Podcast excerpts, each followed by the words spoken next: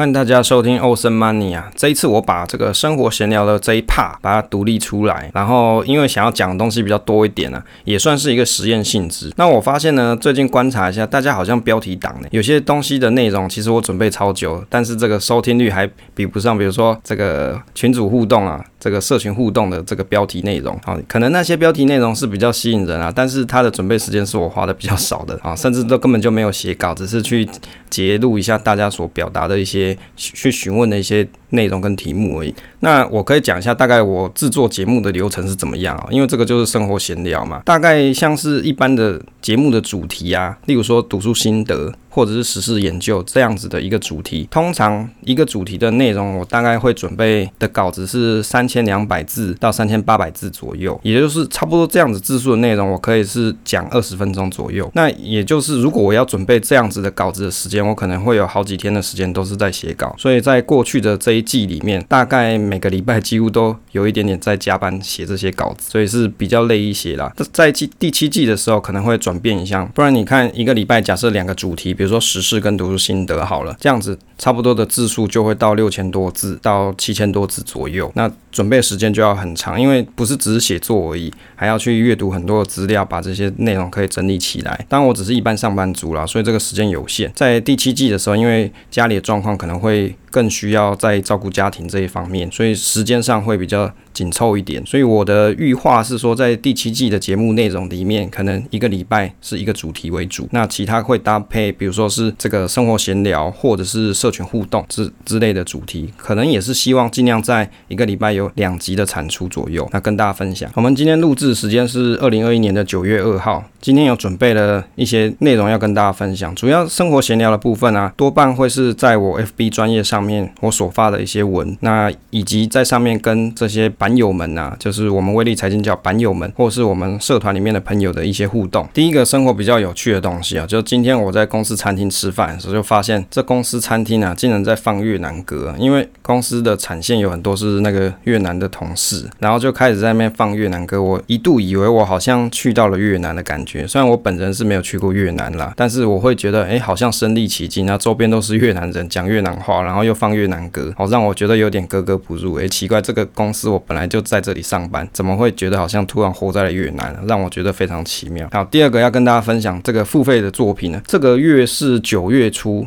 通常我在方格子的付费作品呢，是在九月初的时候会上架，那也有可能是在月中或是月底的时候还会再上架一次，就是会有不同的内容产出了。目前付费的主题内容大概会有什么呢？第一个就是关于是投资研究部分，例如说像现在是真定存股寻找之旅嘛，因为这名字太长了，我就给它改名一下，叫做真定存股之旅。那目前是出到第二集。那另外一个部分呢，会是我们像是这个 Google Sheet，就是 Google Finance 的程式教学，还有以及 V B A 的城市教学，那可能会轮着撰写。那也希望我会的一些技巧、这这些方式啊，可以让大家也可以去了解你要怎么去有效率的做投资啊。例如说，怎么去算这个投资组合标准差，或者是你要怎么去抓这个证交所的一些资料，怎么用 Excel 去做爬虫这些资料，会在这些章、这些文章里面可以去看得到。那这一次九月的。方格子付费内容是真定存股寻找之旅二，那题目是分析三篇存股危险文，四个简单技巧告诉你怎么存才不危险。那存股到底是危险什么啦？那这个是要跟大家讨论一下，我在网络上提到了存股很危险的一些文章啊，我会针对这些文章内容来做一下分析啊。三篇市场上不同的投资大神，那说存股很危险有盲点的文章，就我看完来分析一下，告诉你啊，看似安全的存股到底。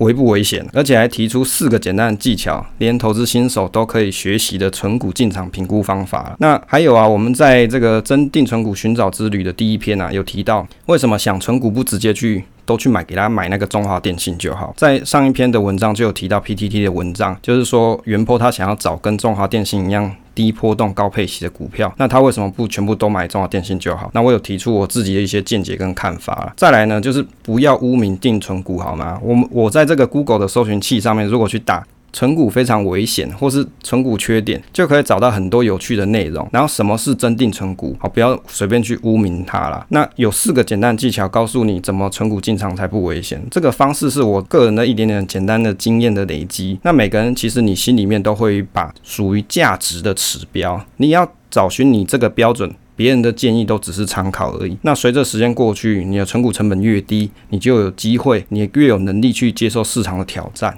也就是说，市场如果大跌的时候，你可能离这个盘面很远，你的心态就容易稳健。第三个跟大家分享啊，就是最近呢、啊、聊一下，我有想要写一下，比如说电子书的计划。为什么？因为我部落格的文章其实累积的数量还蛮多的，那也算是人生的一个总结啊。当然，我预期是没什么人要看啦，但是我自己把它写完，我会觉得蛮有成就感。也就是我会先从过去曾经发表过的一些文章内容，把它整理汇整，甚至要重新编写一下，然后符合我的这个书的目的。那这本书到底要写什么内容呢？我想了一下，我想要叫它好几个题目的名称，但是其中有一个我比较鼠意，叫做“小白猫学好投资”啊。大概有几个章节让大家可以练武功，然后练好投资理财观念。那这这里面章节有哪些？像是比如说投资小白猫之旅啊，就是投资理财小白猫之旅第一章啦。我的想法是写这个，那可能会分享一些我自己的投资故事啊，以及啊常见的一些投资工具，那以及你要怎么样去建立你比较稳定的投资金流，然后还有有一些啊人见人人常见的一些欲望，比如说你常会被骗啊，会想要提问说，诶，要怎么样去靠股市翻身啊？还有一些股市名牌到底可不可信？那第二章我想是，比如说可以去写投资大灾问啊，有一大堆老梗问题，怎么这么多啦？比如说。这个专注本业闲钱投资到底是不是屁话？还有啊，来谈谈交易是什么东西啊？以及像看后照镜开车，我的想法跟见解。那第三章呢，是想写像是怎么样子打造投资计划，那一生只监督你一人，好，就是那个人是谁？当然是自己啊。以及啊，像是投资的目的跟规划啊，像资产配置啊，跟投资报酬率到底要怎么算？第四章我想人赚钱不是钱赚人，小白猫学心法。那这边呢，主要是一些心态上的建立啊，比如说为什么有些人可以。也很早退休啊，这样好吗？以及像是金钱买不到快乐之类的。那还有呢？第五章是武林心法，这个小白猫练武功，就是教你引导你怎么去思考投资的本质到底是什么。那你如何要去面对亏损？还有你套牢的时候怎么办？那到底要怎么有稳健的投资心态？那第六章我想写的是金钱跟家庭，买房好还是租房好？那以及伴侣的，就是你跟你另外一半的金钱观念要怎么做？那没钱应该生小孩吗？还有以及预估，比如说你有生育计划的话，这个金流到底要怎么规划？当然这只是我的人生的一部分的累积啦，那我希望可以有这些内容去写，诶，不要现在问我说到底可不可以去看，因为我根本还没弄出来，我只是说闲聊嘛，讲一下说我有这个计划，那什么时候做出来我也不好说，我会尽量努力的看看。那如果你真的未来有想要看的话，你直接去订阅这个方格子的文章就可以，就是付费订阅，那一个月九十块你就可以看一本书，而且还有每个月更新的内容，也可以去阅读，那也可以持续的 follow。第四个分享一下这个最近的大盘趋势啊，我首先我必须要讲哦，这个大盘啊。基本上它还是一个随机漫步啦，就是也就是说它到底会长怎么样子，没有人可以预期。只是我每次看到电视上的那些投顾老师啊，在那边分析这个线要怎么走，我都觉得很有趣。就像线仙有没有？到底有没有人会因为看了投顾老师的解说而被骗线呢？就是你可能 confuse 了他所讲的内容。那我们今天观察时间是在。九月二号，那目前的加权指数是来到一七三一九点，就是一一万七千三百一十九点的收盘价，成交量啊，目前是三千多亿啊，就不是很高的成交量啊，但是呢，看起来好像市场上有点卖压存在，导致这个连两黑失季线啊，也就是今天台股冲高至。一七五二三点之后挑战颈线一七六零零前啊，这个卖压出笼，结果最后就是收盘的时候季线不保，中场收跌。那我们看一下这分析师讲了什么哦？这新闻上说的啦，他讲说啊，美国近日公布多项经济数据皆有下滑迹象，显示 Delta 的新冠病毒的这个病毒升温呢，导致民众对当前的经济状况还有短期经济的展望变得比较不乐观啦。那台股自低点以来反弹超过。一千两百点，那近两个交易日回跌，那目前台股已经回到前坡的这个起跌段附近，但是成交量没有明显的放大，加上科技产业的景气啊，第四季的杂音频传，报价概念股啊价格松动，预期指数短线恐陷入震荡整理。哎，这里刚好是一个好机会，跟大家讲一下我怎么看这个新闻。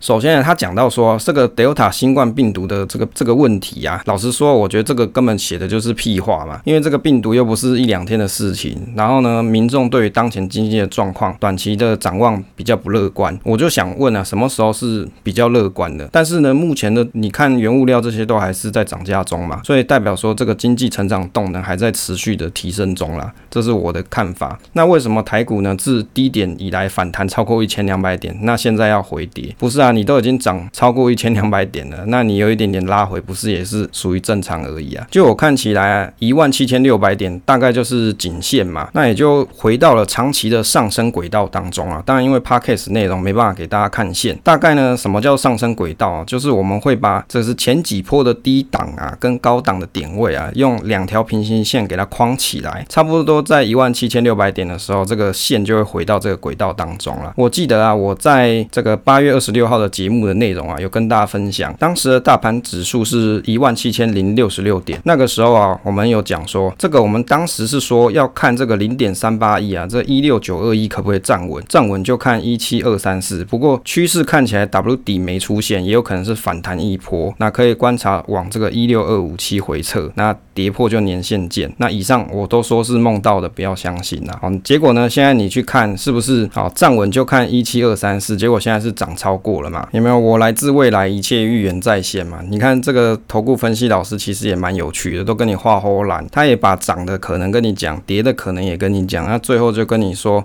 我一切都预言在先，哦，是不是我来自未来这样啦？是蛮有趣的。好，第五个跟大家分享，我们在 FB 威力财经角上面有跟大家分享这个抽奖资讯呢。那为什么这次要再办这个抽奖啊？主要是我们威力财经角目前这个粉丝专业的追踪人数大概是接近三千人啦。那如果说超过三千人的时候会办一个抽奖，但是呢，条件是你必须要公开分享这一篇的贴文，然后按赞追踪嘛，还有在这个贴文下方留言，留言什么？投资要简单才能持久，简单的事情重复做才会成功。那这这个 slogan 呢，我们有在做在我们的存股表里面。那为什么做在这里面？就是希望大家，如果你在使用威力财经角存股表的时候，你看到了这个 slogan，可以让你受到一个勉励啊，积极的往这个存股的目标迈进。那这一次呢，抽奖奖项是什么？主要是先前呢，这个傻多棒乔飞大大他有赠送我一本书，就是他有办一个抽奖活动，那我刚好很幸运的抽到。那我先前有买过他的《通往财务自由的道路》的电子书的著作，那这一次有幸可以再。看傻多存股法这本书，实体的书。那我觉得投资啊，它不是是靠一步登天啊。那存股累积财富慢慢来是比较快。这本书它分享一些投资稳健的心态，还有教你如何计划性的实现财务的自由。那我自己对于存股的看法，其实你不管是个股啊，或是 ETF 的本质，你都是把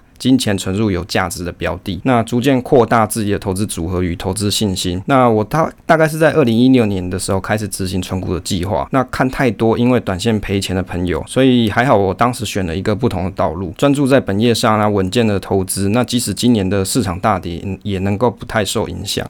所以其实投资你要可以稳健，是在于说正确的心态，再加上选择好的标的。当然这个标的有的人喜欢 ETF，有的人喜欢个股，这个都是随人选。加上啊长期持有的决决心啊，也希望这本书可以给大家一些启发。在这里就要呼吁一下，之前有一个这个听友，就是我忘了哪哪一集。我有讲说这个浪桥飞大大有寄一本书给我，结果这个听友就说，哎，什么时候要抽这本书了？那现在这个就是机会啊！如果你想要这本书的电子书的话，你可以在下方留言跟分享这篇贴文。